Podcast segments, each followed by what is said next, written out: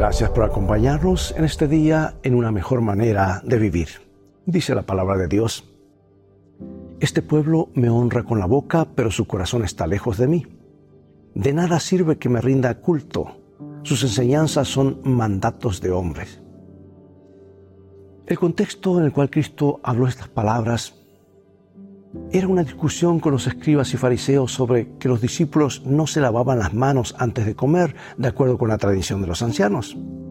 Y Jesús tomó, tornó el asunto sobre sus críticos, señalando que por su práctica de permitir que los hijos violaran el quinto mandamiento negando la ayuda de sus padres necesitados, con solo declarar que su propiedad era corbán, o sea, dedicada a Dios, quebrantaban el mandamiento de Dios por su tradición.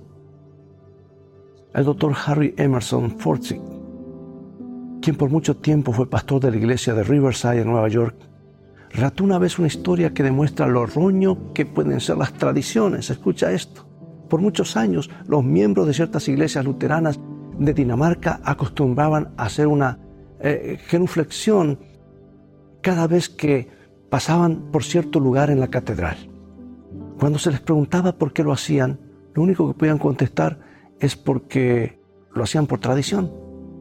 Finalmente, a principios de 1800, las paredes de la iglesia fueron derribadas para hacer reparaciones y se resolvió el misterio porque debajo de ellas se descubrió una pintura de la Virgen María.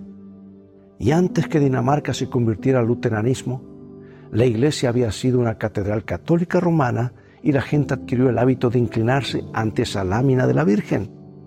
Por más de 300 años, esos protestantes habían estado observando una tradición contraria a las enseñanzas de los diez mandamientos.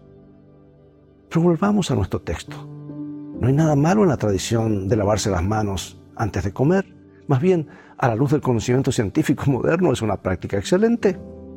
De lo que Jesús hablaba era de las tradiciones que apartaban a la gente de la palabra de Dios.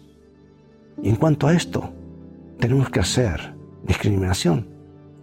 La tradición es mala si es inconsistente con la clara voluntad revelada por Dios en su palabra.